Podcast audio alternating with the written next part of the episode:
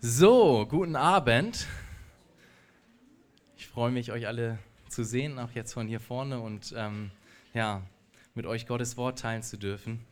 Ähm, ja, das ist eine Freude für mich. Und ja, ich bin Niklas, ähm, für die, die mich vielleicht noch nicht so kennen. Ähm, genau, bin 27 Jahre, ähm, bin gerade mit dem zweiten Semester mit meinem, von meinem Medizinstudium fertig und ähm, ja, bin sonst noch Krankenpfleger, bin verheiratet mit Lissy, ähm, die ist leider nicht dabei, weil sie keinen Urlaub bekommen hat, aber ja, das vielleicht kurz zu mir.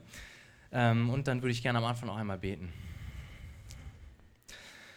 Lieber Vater, ich danke dir dafür, dass du da bist und ich danke dir dafür, dass unsere Hoffnung in dir liegt, dass auch meine Hoffnung jetzt in dir liegt, denn du musst wirken, Herr, du musst sprechen, du musst ähm, durch mich sprechen, Herr. Ähm, wenn es einfach nur meine Worte sind, dann verhallen sie ähm, nur wenn du sprichst, Herr, ähm, dann hat es Wirkung. Und ich bitte dich darum und ich danke dir auch gleichzeitig dafür, dass du uns verheißen hast, dass du durch dein Wort redest und uns veränderst. Und möchte dich darum bitten und danke dir dafür, dass du ein Gott bist, der es liebt, gnädig zu sein und der Gnade gibt ähm, in Fülle. Dafür danke ich dir sehr. Bitte, ja, lehr du uns, gib uns ja, Konzentration, öffne du unsere Herzen, Herr. Darum bitte ich dich. Amen. Amen. Ja, ähm, dreht euch gern zu mir so ein bisschen, äh, dass ihr mich gut sehen könnt. Ich denke, das hilft immer der Konzentration halber. Ähm, genau, und ähm, dann ja, starten wir mal. Und zwar ähm, gab es mal einen Kirchenvater, der hieß Augustinus und der hat einmal die Frage gestellt bekommen, was ist das Wichtigste im christlichen Leben oder was ist das Wichtigste im Glauben? Und er hat überlegt und er hat geantwortet, Demut. Und dann hat derjenige, der ihn gefragt hat, nochmal gefragt, und, und was noch? Er meinte, Demut. Und, und noch irgendwas? Demut. Diese kleine Geschichte macht eine Sache sehr deutlich, nämlich für Augustinus war Demut das Entscheidendste im christlichen Leben. Doch warum ist das so?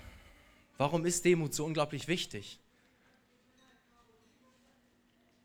In unserem Text im 1. Petrus 5 ähm, kriegen wir schon eine Antwort davon, da, äh, da, zu der Frage und die möchte ich gleich einmal schon teilen. Und zwar in Vers 5 ist das, 1. Petrus 5, Vers 5. Dort steht, denn Gott widersteht den Hochmütigen, den Demütigen aber gibt er Gnade. Nochmal, Gott widersteht den Hochmütigen, den Demütigen aber gibt er Gnade. Das ist ein total krasser Vers, wenn wir uns dem auf der Zunge zergehen lassen. Warum? Weil dort letztendlich steht, ist, wenn wir stolz sind und stolz zu Gott kommen, stehen wir auf Kriegsfuß mit Gott. Dann steht Gott gegen uns. Er widersteht uns. Und wenn wir demütig zu ihm kommen, gibt er uns Gnade. Das ist letztendlich die Aussage dieses Verses. Und das ist total krass, doch die Frage ist, warum ist das so? Warum ist das so? Die Antwort ist auch relativ einfach. Gott ist ein heiliger Gott, dem alle Ehre gebührt. Und er schreibt in Jesaja 42, Vers 8, dass er nicht bereit ist, diese Ehre auch nur im geringsten zu teilen mit uns. Und wenn wir stolz sind, was passiert? Wir sagen Gott, die Ehre, die dir eigentlich gebührt, die will ich haben. Deswegen ist Stolz so ein Problem. Gott hasst Stolz und Gott widersteht uns, wenn wir stolz sind. Und er gibt uns Gnade, wenn wir demütig sind. Das ist eine gefährliche Position, in der wir sind, wenn wir stolz sind. Und ich denke, diese einleitenden Worte haben eine Sache ganz klar gemacht. Stolz ist ein Riesenproblem. Es ist nichts, was wir so abtun können oder nicht so, ach ja, jeder ist ja ein bisschen stolz oder so. Gott, äh, Gott ist wirklich, ähm, ja, Gott hat wirklich ein Problem mit Stolz. Und wir haben ein Problem vor Gott, wenn wir stolz sind. Weil Gott widersteht uns.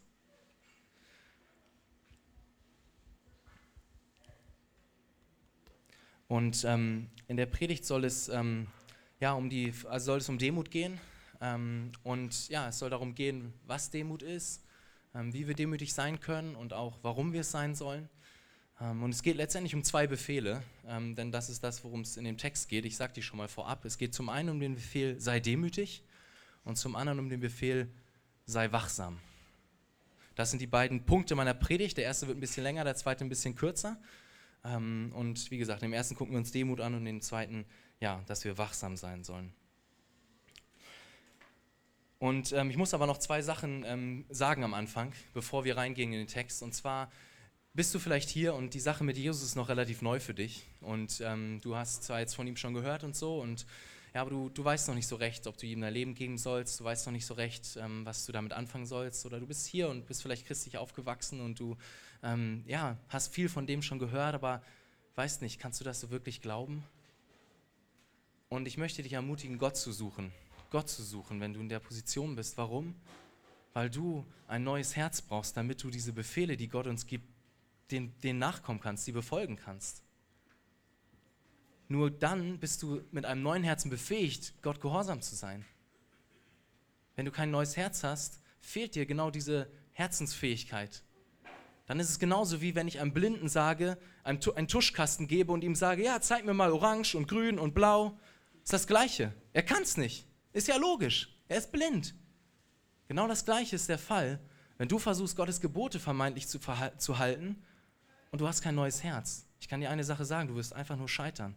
Vielleicht gelingt es dir manchmal, vielleicht gelingt es dir über eine gewisse Zeit, ja, mit großen Mühen, aber du wirst scheitern letztendlich. Weil du, weil dir die Fähigkeit, weil dir das erneuerte Herz fehlt, was du brauchst, damit du Jesu Geboten nachkommen kannst. Und dann möchte ich noch eine zweite Sache sagen. Vielleicht bist du auch hier und du bist schon länger Christ und schon länger mit Jesus unterwegs.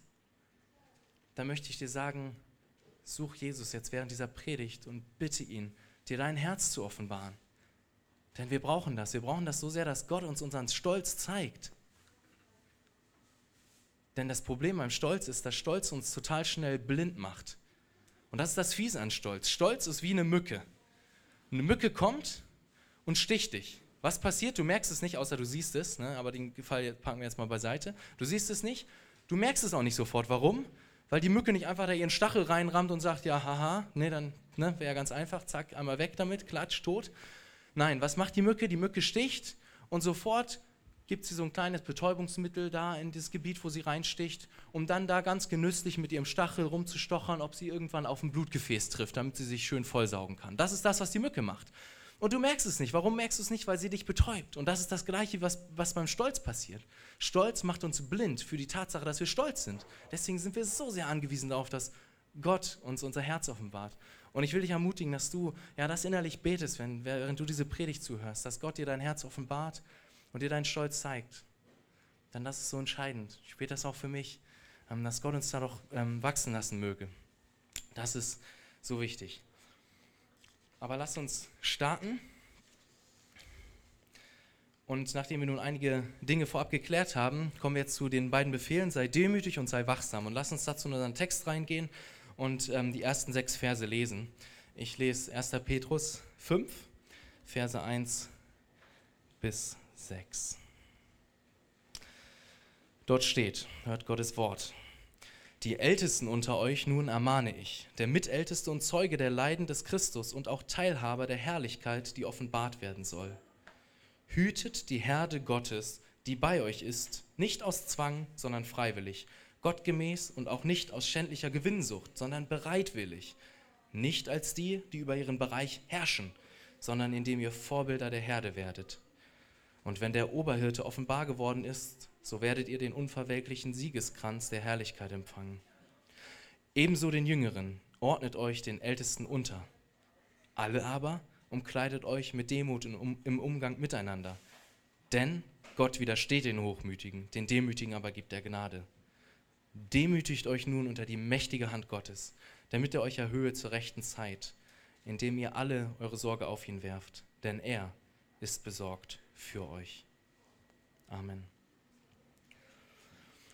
Lass uns nun also zum ersten Befehl kommen, ähm, sei demütig. Doch damit wir den Befehl richtig verstehen, müssen wir verstehen, ähm, was Demut ist. Und manchmal hilft es, wenn wir eine Sache vielleicht nicht so ganz klar haben für uns, ähm, uns das Gegenteil von Demut anzugucken. Also Demut, Stolz. Ne? Stolz ist das Gegenteil von Demut. Also, wie, was ist Stolz? Ähm, wenn du jetzt an Stolz denkst, was ist das Erste, was dir einfällt? Vielleicht hast du gleich als erstes eine Person vor Augen, die besonders von sich eingenommen ist, die sich nichts sagen lässt, die sehr viel von sich hält, die arrogant ist vielleicht.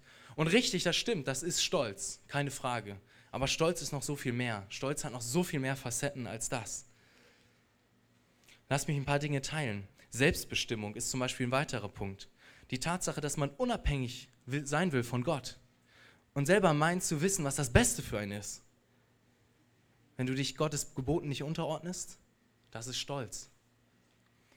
Stolz ist auch Selbstgerechtigkeit, zu meinen, dass du selber in dein, in dein, mit deinen Werken gerecht sein kannst vor Gott, ist auch Stolz. Ein weiterer Punkt ist Ungeduld. Ungeduld ist auch Stolz, weil du nicht Gott vertraust, dass er das schenkt und souverän ist darüber und dir das schenkt zu seiner Zeit. Ungeduld ist letztendlich ein Auflehnen, Auflehnen gegen Gottes Zeitplan. Stolz. Stolz ist auch Egoismus. Wenn du nur nach dem schaust, was das Beste für dich ist und das machst, was du willst, wann du es willst und wie du es willst, ohne Rücksicht auf andere oder auf Verluste oder auf Konsequenzen. Stolz ist auch, wenn du nach der Anerkennung der anderen hungerst.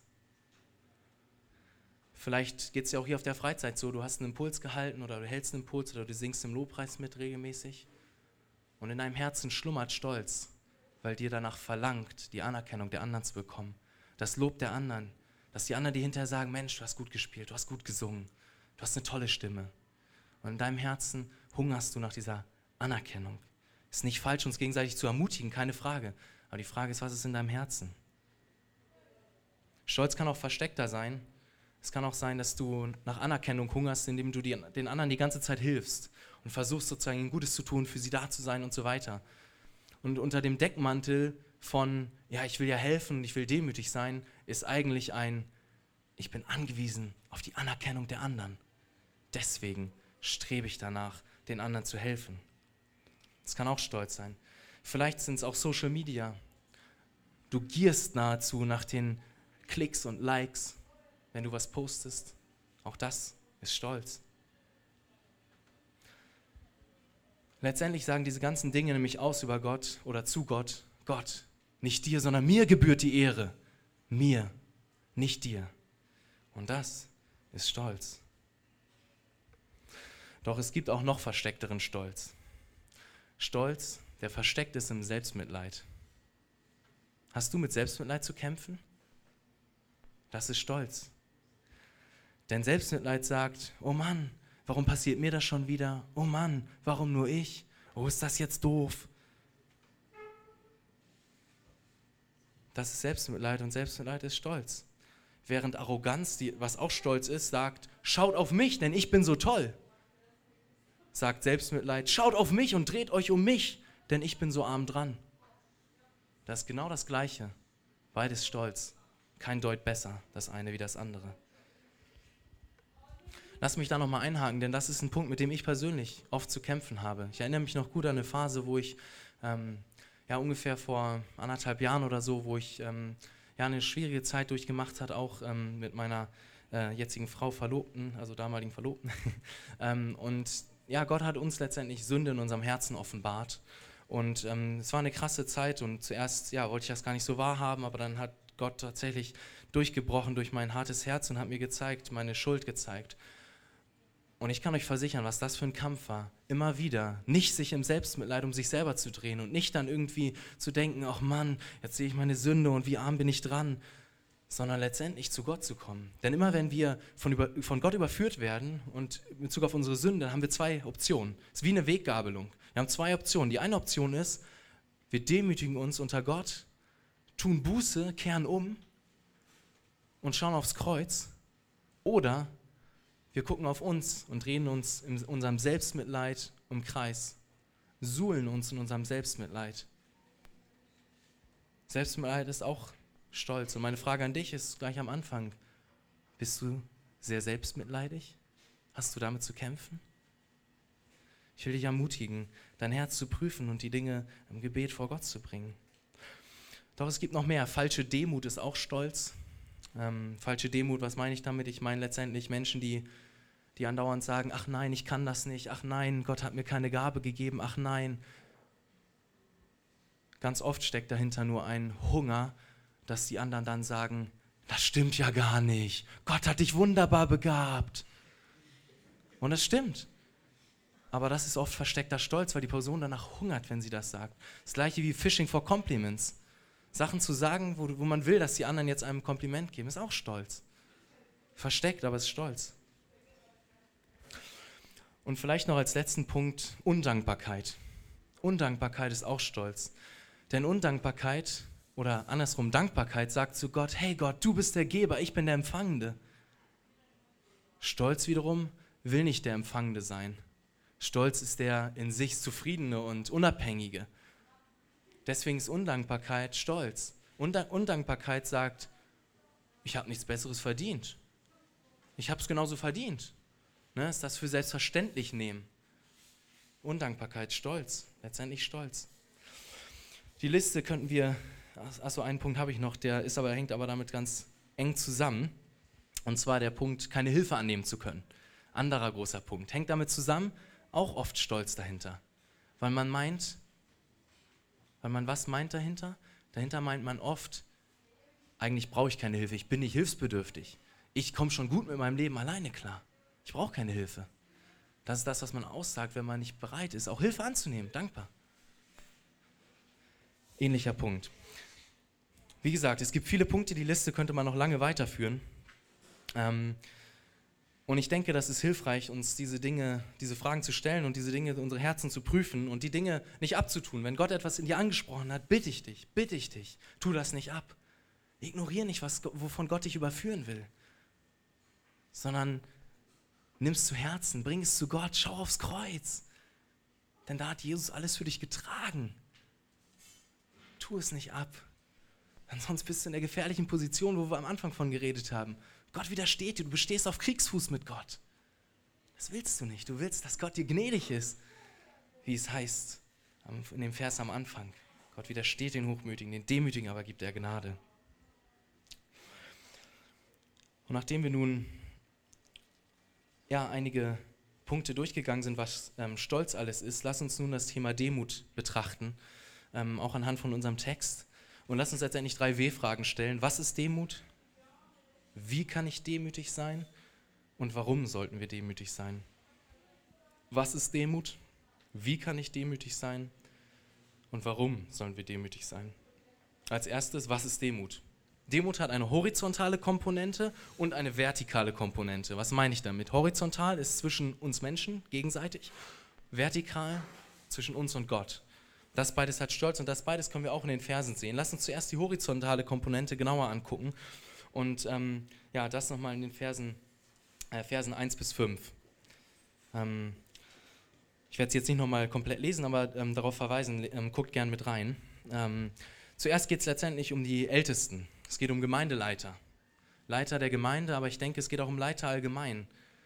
Denn die Sachen ja, gelten für, für uns als Leiter, für uns, die wir ja, Kleingruppenleiter sind. Wenn du im Jugendteam bist, gilt es für dich. Und es gilt aber auch besonders ja, für Gemeindeleiter, für Pastoren, für Älteste. Und das ist das Erste, was Petrus hier anspricht. Er nennt sich selber Mitältester und nimmt sich rein mit ins Boot. Ähm, was auch interessant ist, ich denke, da sehen wir auch schon eine Demut von Petrus. Ähm, und wir, wir sehen durch diese ganzen Verse hindurch, dass eine Eigenschaft sie auszeichnen soll. Leiter sollen demütig sein. Es wird zwar nirgendwo das Wort demütig genannt, aber die ganzen Charaktereigenschaften, die, bezeigen, äh, die, die beschrieben werden, machen letztendlich trotzdem deutlich, dass es um, auch um Demut geht. Vers 2 sehen wir, dass Leiter freiwillig und bereitwillig dienen sollen, nicht aus einem irgendeinem Zwanggefühl. Es soll nicht sein, wo du dich gezwungen zu fühlst oder gedrängt zu fühlst. Frei aus deinem Herzen. Dementsprechend auch nicht geheuchelt. Wenn es gar nicht in deinem Herzen ist, das zu tun, dann ist es auch irgendwie heuchlerisch. Es mag natürlich mal Phasen geben, wo man merkt, okay, das, ne, da, da, ringt man damit im Herzen, aber das ist was anderes. Aber wenn du merkst, du kannst es nicht frei aus dem Herzen tun, ja, dann hinterfrag und prüf dein Herz. Solltest aus freiem Herzen ähm, dienen und leiten. Und ähm, es soll auch gottgemäß sein, nach Gottes Willen, unterordnend unter seinen Richtlinien und Prinzipien, unter sein Wort letztendlich. Soll nicht aus Gewinnsucht geschehen, wie so viele Prediger in dieser Welt, die predigen, um reich zu werden daran. Besonders in Afrika gibt es das ganz viel, aber auch im, im, im, westlichen, im westlichen Kreis, sage ich mal. Sei vorsichtig da. Und ja, das so sollen wir es nicht machen, sagt Petrus, ganz klar in seinem Wort, ganz, ganz klar. Und ähm, die letzte Sache, da wird das, denke ich, nochmal am deutlichsten, dass es auch Demut sein soll. Ähm, die Leiter sollen leiten und sie sollen nicht herrschen. Sie sollen nicht sozusagen herrschen und von ihren, die, die sie anleiten, etwas verlangen, was sie selber gar nicht, äh, selber gar nicht machen ähm, und ihnen irgendwas aufzwängen, wozu sie selber gar nicht bereit sind, sondern was heißt es? Sie sollen als Vorbild vorangehen. Sie sollen wie der Hirte der Herde vorausgehen und zur Not das Leben riskieren, wenn ein Löwe kommt. Das sollen die Leiter machen. Das hat viel mit Hingabe, viel mit Demut zu tun. Leiter sollen in Demut leiten.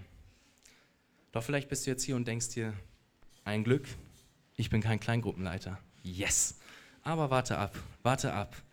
Petrus hat auch ein Wort für dich. Es geht weiter, Vers 5a. Ebenso ihr Jüngeren, ordnet euch den Ältesten unter. Hier geht es darum, wie die Jüngeren, also die, die angeleitet werden, sich unter der Leitung unterordnen sollen und wie sie sich verhalten sollen. Sie sollen sich unterordnen. Stolz will sich nicht unterordnen. Demut ordnet sich gerne unter, bereitwillig, ohne zu murren. Das zeichnet Demut aus. Die Jüngeren sollen sich unterordnen. Also die, die angeleitet werden, sollen sich der Leitung unterordnen.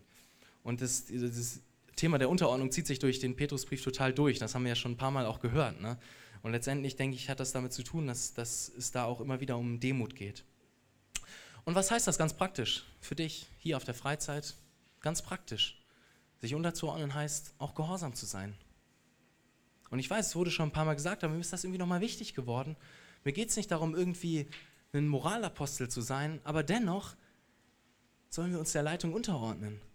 Und wenn es hier Regeln gibt, wie um eins ist man im Bett, dann ist Unterordnung und Gehorsam, ich bin um eins im Bett.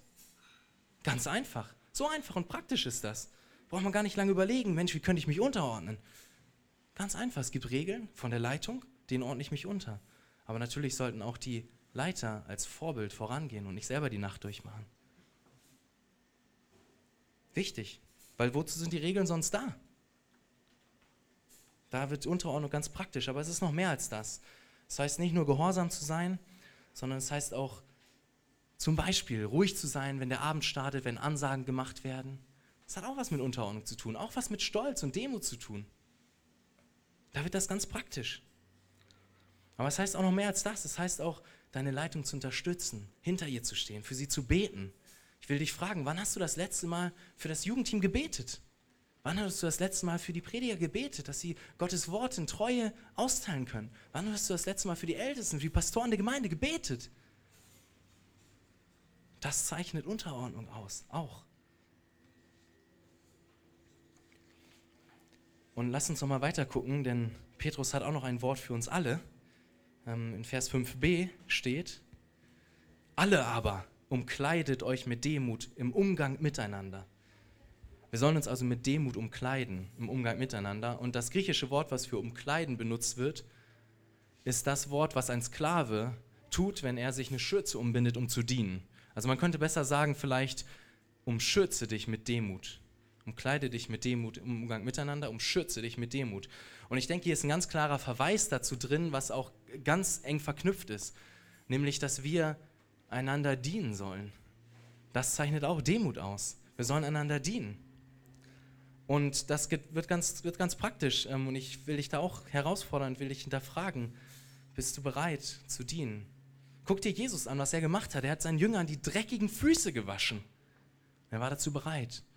Und was heißt es dann am Ende? In Johannes 13 ist das. Da heißt es dann, und ebenso sollt ihr, seid auch ihr dazu berufen, einander die Füße zu waschen. Wenn schon Jesus, unser Herr und Meister, das getan hat. Und ich will dich ganz praktisch fragen, bist du bereit, deinem Bruder, deiner Schwester zu dienen? Bist du bereit, ihr den Koffer zu tragen? Auch wenn das heißt, du gehst zweimal zum Bus. Bist du bereit? Bist du bereit dazu? Bist du bereit dazu, deinen Bruder, deine Schwester was zu trinken zu bringen, wenn er schon am Abendbrotstisch sitzt? Das sind alles ganz praktische Dinge, wie wir dienen können, wie wir ein Herz haben können, was demütig dient. Auch so Fragen wie, bist du bereit, auf den anderen geduldig zu warten, wenn du vielleicht schon an den Strand willst und der andere noch nicht kommt oder andersrum? Dazu sind wir alle aufgerufen. Ganz, ganz praktisch. Es hat alles was mit Demut zu tun und Stolz zu tun. Und ich nehme mich da selber voll mit rein. Ich muss noch viel in Demut wachsen. Und ein anderer Vers, der uns nochmal hilft, das auch nochmal ein bisschen zu verstehen, ist in Philippa. Und den möchte ich auch noch gerne einmal lesen, und zwar in Philippa 2, Vers 3 und 4. dort redet Paulus auch über, also nicht auch, sondern äh, Paulus redet dort über Demut. Ähm, und zwar steht dort in Philippa 2, Vers 3 und 4, tut nichts aus Selbstsucht oder nichtigem Ehrgeiz, sondern in Demut achte einer den anderen höher als sich selbst. Jeder schaue nicht auf das Seine, sondern jeder auf das des anderen. In Demut achte einer, einer den anderen höher als sich selbst, heißt es. Hier wird eine Sache ganz deutlich. Dreh dich nicht um dich selber, dreh dich um andere. Nicht in dem Sinn natürlich, dass du sie an die Stelle packst von Gott, sondern im Sinne von, dass du ihn dienst. Dreh dich nicht um dich selber. Letztendlich heißt es, die Interessen und Wünsche des anderen höher zu achten als deine eigenen. Das heißt, den Anliegen des anderen mehr Priorität einzuräumen als deinen eigenen. Und das wird auch ganz praktisch. Ich kann dir eine Sache sagen, wenn du das trainieren willst, heirate. Wirklich so. Aber die meisten von euch sind nicht verheiratet und deswegen habe ich gedacht, kann ich da jetzt nicht nur so drüber reden, ähm, sondern ich kann dir sagen, heiraten ist auch gut, aber suche und lebe in Gemeinschaft mit deinen Geschwistern im Glauben.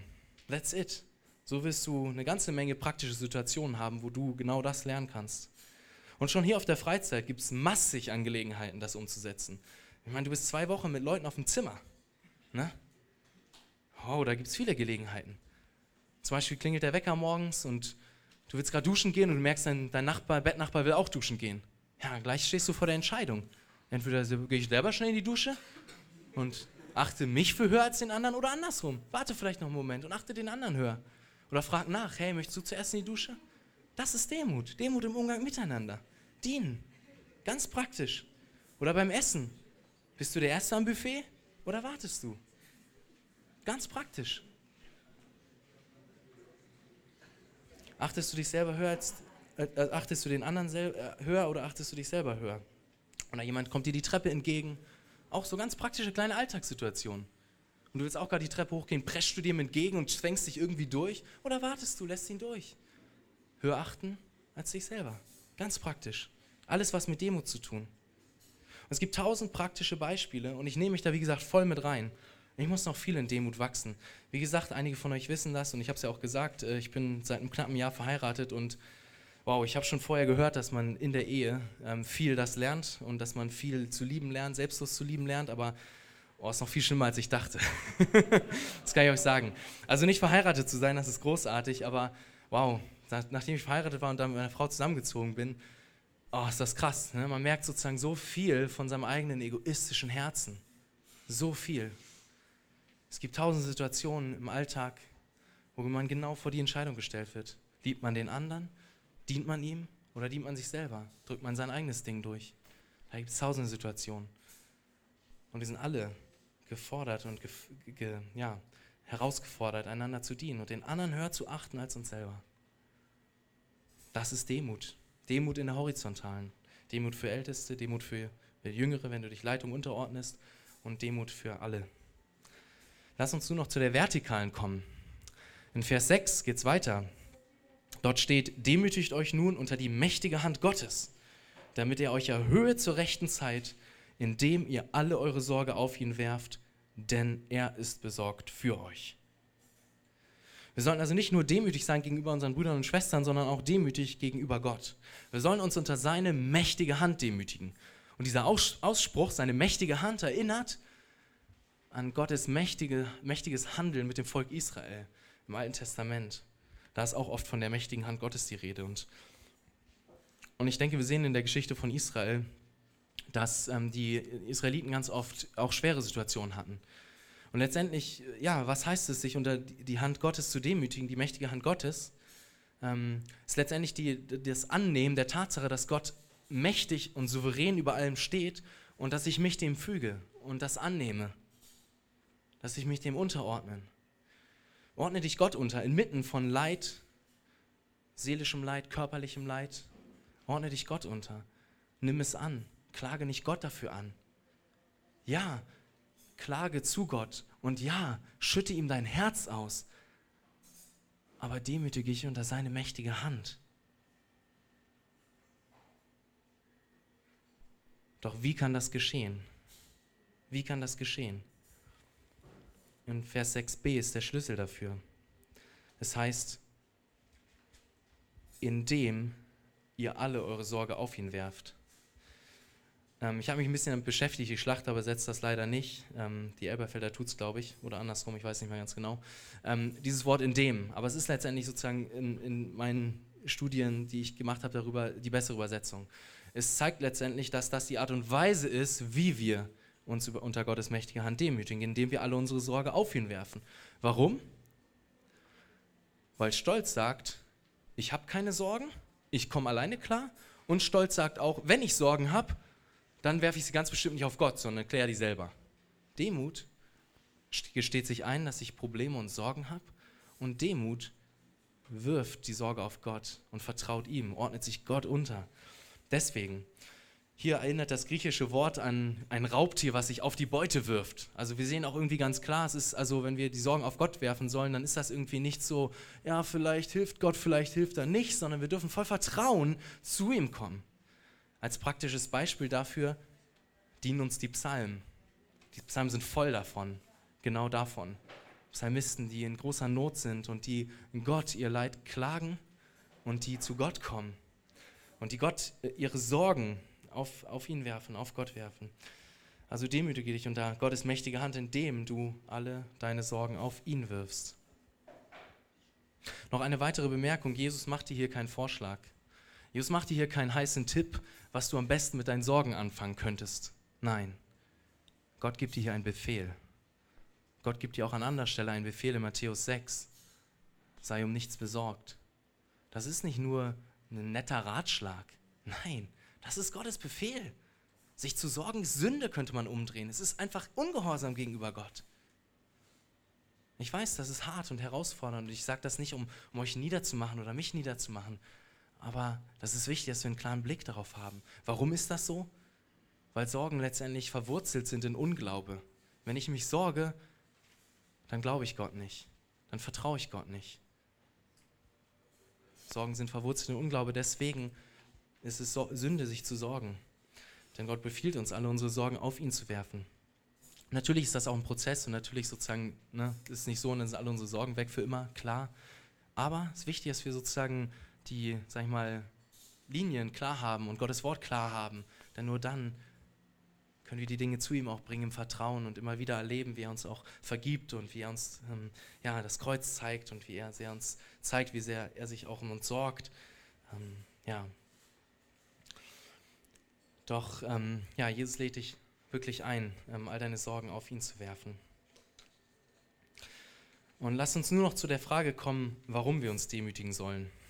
Ähm, eine Antwort wurde auch schon gerade eben in dem Vers genannt, ähm, die, den, wir, den wir da haben. Und ähm, es gibt letztendlich in unserem Text äh, zwei Gründe dafür, warum wir uns demütigen sollen. Und zwar in dem Text stand eben, wir haben eine herrliche Verheißung. Wir haben eine großartige und herrliche Verheißung, die uns Hoffnung gibt. Die uns Hoffnung gibt. Nämlich, welche meine ich? Ich meine das Ende von Vers 6. Denn er ist besorgt für euch. Ist das nicht großartig? Der Gott, der diese Berge geschaffen hat, der die Weite des Meeres geschaffen hat, dieser Gott ist besorgt für dich. Wow, das hat mich berührt, als ich das vorbereitet hat und berührt mich auch jetzt. Einfach weil Gott so groß ist und trotzdem sich so um uns sorgt. Ganz praktisch. Mit Gott bist du rundum versorgt. Nicht mit dem, was du dir wünschst und mit all deinen Wünschen. Nein, aber mit dem, was du brauchst. Gott versorgt dich rundum mit dem, was du brauchst. Das ist ermutigend. Das ist wirklich ermutigend. Ähm, anderer Grund haben wir schon am Anfang der Predigt gehört, nämlich dieser Vers 5b.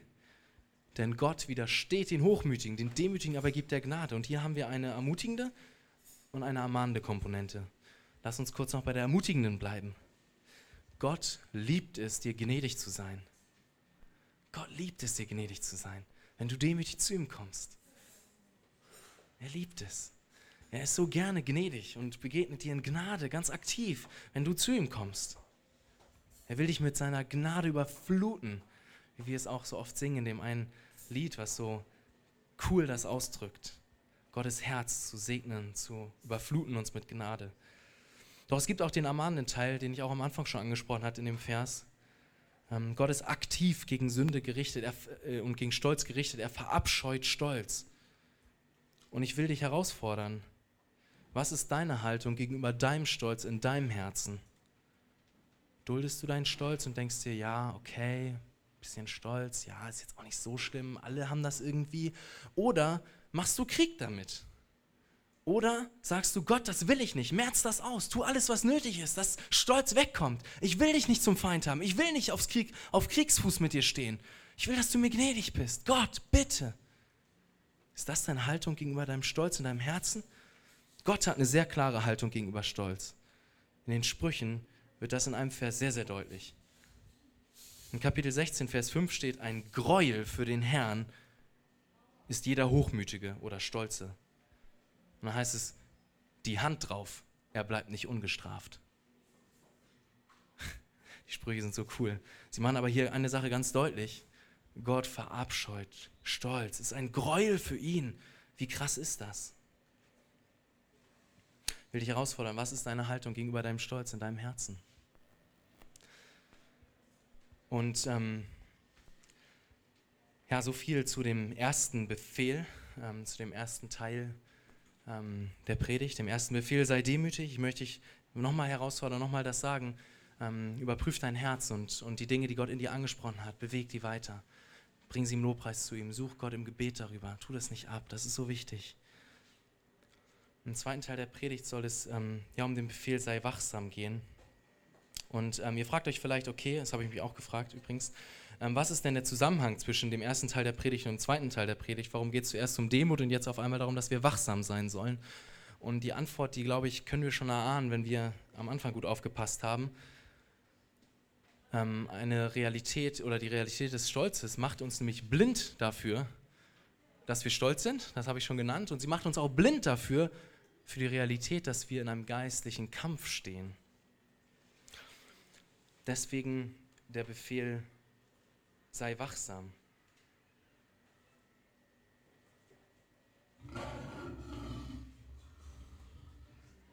Was war das? Spiele es nochmal ab, weil es so krass ist. Was ist das? Es ist das Brüllen eines Löwen. Es ist das Brüllen eines Löwen. Und ich weiß nicht, wer von euch schon mal das Brüllen des Löwen in echt gehört hat. Ich war mal in Südafrika und auf Safari dort und habe in so einem Nationalpark, in so einem Camp mit einem Zelt geschlafen. Und wow, ich kann euch sagen, was für ein krasses Gefühl das ist, wenn nachts der Löwe brüllt. Und du weißt, der ist vielleicht 40, 50 Meter weg, da ist ein Zaun dazwischen, aber Wow, das war nichts dagegen, kann ich euch sagen. Krass, krass.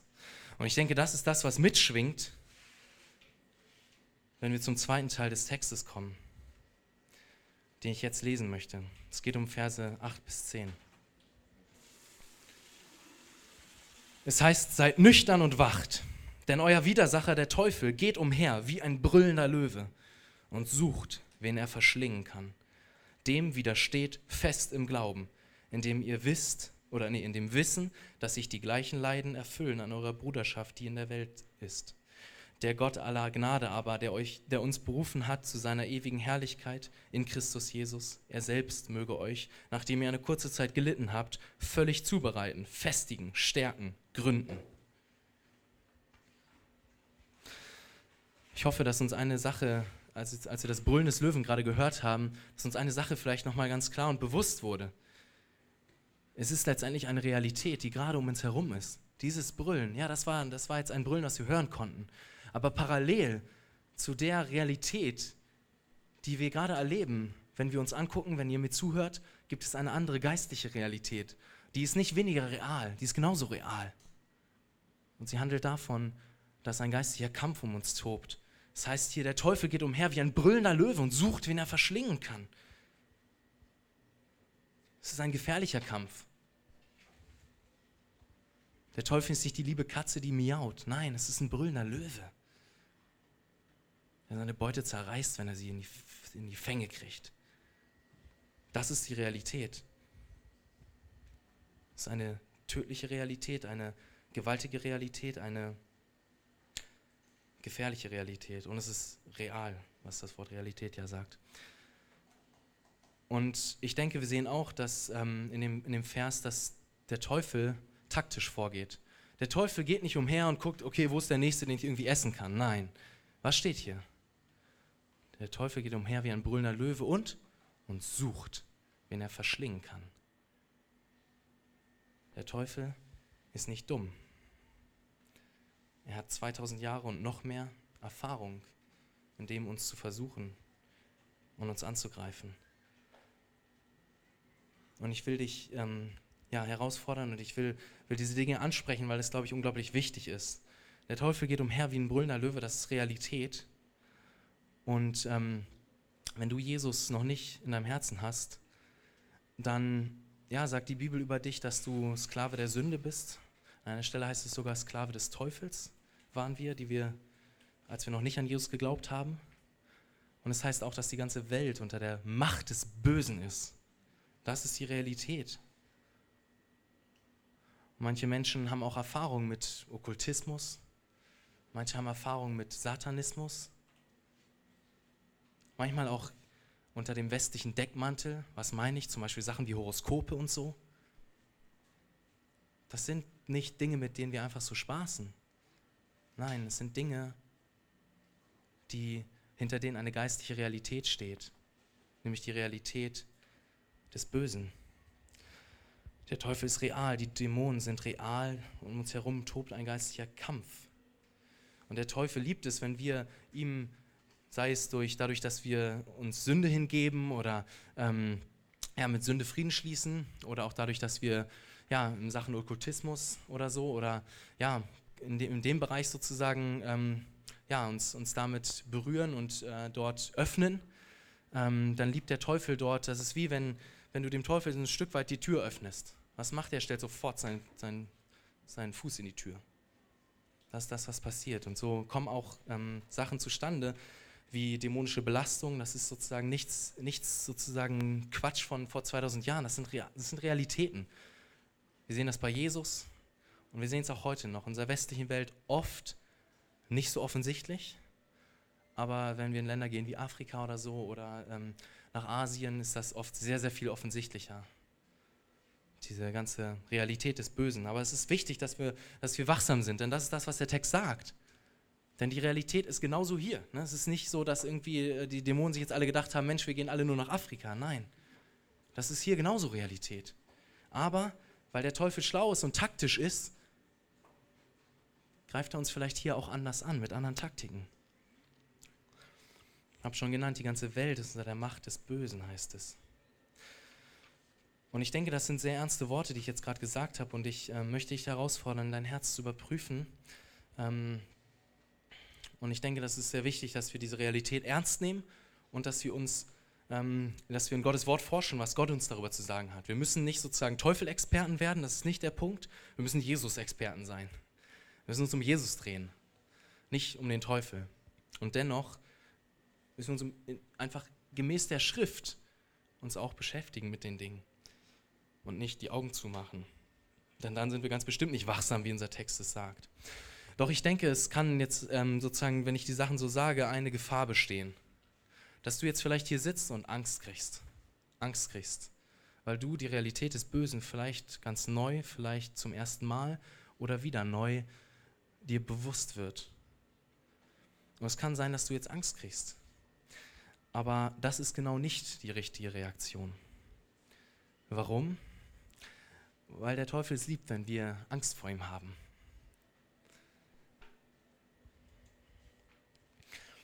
Wir brauchen keine Angst zu haben. Warum brauchen wir keine Angst zu haben? Wir haben schon gesungen, es klang im Lobpreis an. Warum? Jesus ist der Sieger. Gott steht über den Dingen, auch über dem Teufel. Wir sind dem, wenn wir in Christus sind, nicht schutzlos ausgeliefert. Das ist ganz wichtig. Jesus hat am Kreuz den Teufel besiegt, er hat triumphiert über die Macht des Bösen. Steht im Kolosser 2, 14 und 15. Könnt ihr euch aufschreiben, nochmal danach selber für euch durchlesen. Und wenn wir in Christus sind, dann gilt uns auch eine andere Verheißung. Da steht in 1. Johannes 4, Vers 4, der zweite Teil des Verses. Da steht, der, welcher in euch ist, ist größer als der, der in der Welt ist. Wenn Christus in dir lebt, hast du den Sieger in dir. Du brauchst keine Angst zu haben, denn unsere Identität ist mit Christus verknüpft. Wenn wir an ihn glauben, ist unsere Identität mit seinem Tod am Kreuz verknüpft und damit auch mit seinem Sieg am Kreuz verknüpft. Und dieser Jesus, mit dem du nun ganz eng verbunden bist, wenn du an ihn glaubst, dieser Jesus ist der Sieger. Und dieser Jesus lebt mit seiner ganzen Autorität in dir, seiner ganzen Autorität und seinem Sieg über den Teufel und die Dämonen und all das Böse. Denn wenn wir uns in den Evangelien Jesus angucken, dann sehen wir, wie er war und wie er mit Dämonen umgegangen ist. Es wird ganz deutlich, Jesus der Herr. Die Dämonen erzittern, die Dämonen ähm, sagen, treib uns nicht aus vor unserer Zeit. Das ist ganz, ganz klar. Jesus der Sieger. Das wird deutlich durch die ganzen Evangelien. Ähm, das ist wichtig. Wir brauchen keine Angst haben, wenn wir in Jesus sind. Ähm, und wir können zu Jesus fliehen, jederzeit. Und ähm, eine weitere Sache ist noch ganz entscheidend. Und zwar, ähm, in diesem Kampf geht es nie darum, wer hat die stärkere Kraft. Denn der Sieg ist ja schon klar. Es geht nicht um ein Kräftemessen mit dem Teufel. Das ist nicht der Punkt. Der Teufel geht zwar umher und er will dir vielleicht einreden, dass es darum geht, wer ist der Stärkere, aber das ist nicht wahr. Es geht nicht darum, wer, wer ist der Stärkere, denn Jesus hat ja schon den Sieg errungen. Und genauso hat sich Jesus, das sehen wir auch in den, in den Evangelien, er hat die Dämonen nicht alle angeschrien, jetzt, jetzt fahrt doch endlich aus. Nein, das hat er nicht gemacht. Nein, er hat ihm befohlen, Dämonen, fahre aus. Und was? Sie haben gehorcht sofort. Warum? Weil Jesus Autorität hatte. Und es ging nicht darum, wer ist stärker. Nein, es geht um eine ganz andere Frage. Und ich denke auch, wenn wir in Christus sind, dann lebt seine Autorität in uns. Und wenn wir mit dämonischen Dingen konfrontiert sind, können wir, wenn wir in Christus sind, in seiner Autorität sagen, Dämonen, flieht. Und die Dämonen müssen gehorchen, nicht wegen uns. Oh nein, verlass dich nicht auf dich selber. Wegen Jesus, weil Jesus in dir lebt, weil die Autorität Jesu in dir ist. Wir brauchen keine Angst haben. Jakobus ermutigt uns in 4 Vers 8 und sagt, widersteht dem Teufel, so flieht er von euch. Er geht da nicht weg oder überlegt sich mal wegzugehen. Nein, er flieht von dir, wenn du dem Teufel widerstehst. Das ist eine großartige Verheißung. Der Teufel wird fliehen. Und ich habe schon gesagt, der Kampf dreht sich nicht um ein Kräftemessen, sondern der Kampf dreht sich vielmehr um Wahrheit und Lüge. Denn der Teufel ist ein Lügner von Anfang an. Das heißt, in, das heißt es in Johannes 8,44, auch ein Vers, den ihr euch gerne aufschreiben könnt. Er ist ein Vater der Lügen. Und wir sehen das schon im Garten Eden mit Adam und Eva. Ne? Seine Taktik, das ist die Urtaktik. Ne? Die Taktik des Teufels. Er versucht dich mit, mit seinen Lügen anzufechten. Und der Teufel hat so viel Macht, so viel du seinen Lügen Glauben schenkst. Und ich möchte dich auch hier nochmal herausfordern, auch wenn ich jetzt nicht Zeit habe, da wer weiß, darauf einzugehen und unsere Predigt neigt sich dem Ende, will ich dich doch herausfordern. Was sind die Lügen, die du glaubst, mit denen der Teufel dich anfechtet? Ist es vielleicht die Tatsache, dass Gott dich nicht liebt? Oder dass dir eine bestimmte Sünde nicht vergeben werden kann? Dass seine Liebe abhängig ist von dem, was du für Gott leistest? Das sind alles Lügen, die kommen nicht von Gott. Und ich will dich ermutigen, Schnapp dir diese Lügen, identifizier sie, schreib sie auf und schreib daneben Gottes Wahrheit. Such dir Bibelverse, lern sie auswendig. Nimm Gottes Wort. Es ist das Schwert des Geistes, wie es in Epheser 6 heißt.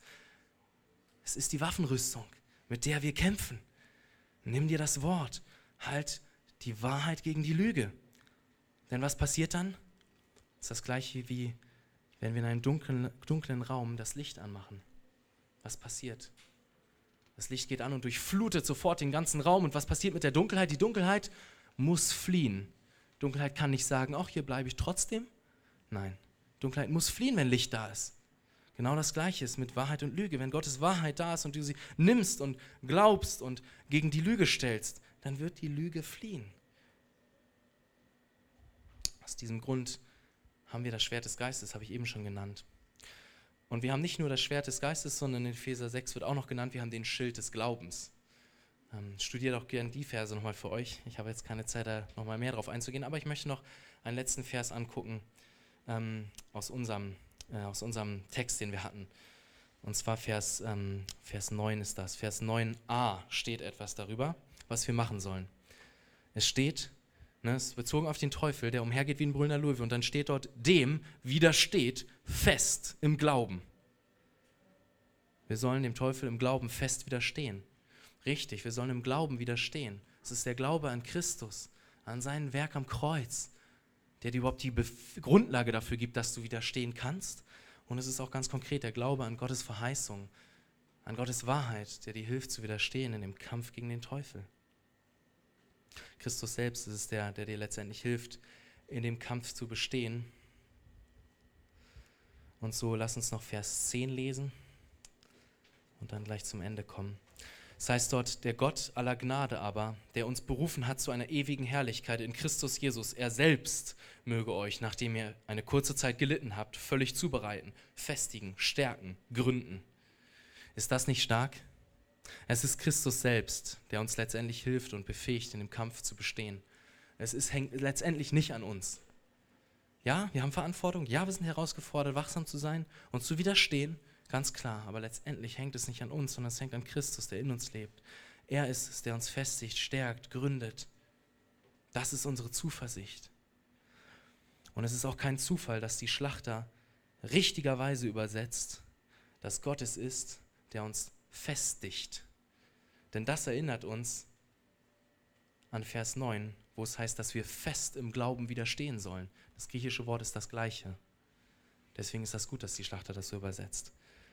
Und das ist total cool. Ne? Das heißt auf der einen Seite, wir sollen fest im Glauben widerstehen und dann heißt es ein Vers weiter, Gott ist es, der uns festigt. Das ist ermutigend. Er ist treu. Er befähigt uns, in dem Kampf zu bestehen. Ist das nicht wunderbar? Und so komme ich zum Ende und es ging, wie gesagt, in der Predigt um diese beiden Befehle, sei demütig und sei wachsam. Und ich habe einige Themen angesprochen und ähm, ja, ich kann mir vorstellen, dass Jesus dich berührt hat und dass Jesus dich angesprochen hat und ich möchte dich nochmal ernstlich bitten, dass du diese Dinge nicht abtust, sondern dass du sie zu Christus bringst. Und ich möchte dich auch darum bitten, dem nachzugehen und Jesus zu suchen und auch auf jemanden zuzugehen, wenn du Gesprächsbedarf, hast. Auf deinen Kleingruppenleiter oder das Jugendteam. Ihr könnt auch gerne auf mich zukommen. Wenn ihr Fragen habt, gerne. Macht das, macht das gerne. Es ist so wichtig, dass wir die Dinge nicht einfach ja, so abtun. Überhaupt die Predigten, die wir hier hören. Das ist so wichtig, dass wir Gottes Wort in uns arbeiten lassen. Ich möchte am Ende noch beten. Lieber Herr Jesus, ich danke dir dafür, dass du real bist und dass du ja, Sieger bist. Ich danke dir dafür, dass du wirklich ähm, an dem Kreuz den Sieg errungen hast, Herr. Ich danke dir dafür, dass du der Gott bist, der alles in seinen Händen hält und der gut ist, der über allen Dingen steht. Ich danke dir dafür, dass du ein Gott bist, der gerne Gnade gibt, wenn wir uns demütigen und Herr Jesus, du siehst, ich habe viele Dinge angesprochen. Ich bitte dich so sehr, dass du uns veränderst. Jesus, wir brauchen dich, dass du uns veränderst, dass du uns zu demütigen Menschen machst, denen du gnädig sein kannst. Dass du uns hilfst, dass wir nicht stolz sind, dass, dass du uns nicht widerstehst, sondern dass du uns an unsere Seite kommst und uns gnädig bist. Darum bitte ich dich, Gott, für einen jeden von uns, dass du das wachsen lässt in uns. Bitte. Hab einfach Dank für dein Handeln und danke für dein Wirken. Und so bitte benutze auch diese Lobpreiszeit, die jetzt kommt, dass wir uns auf dich ausrichten, den Dingen nachgehen, die du angesprochen hast und dass du unseren Blick nimmst und auf dich und dein Kreuz ausrichtest. Ich bete das in Jesu Namen, in Jesu mächtigen und herrlichen Namen. Amen.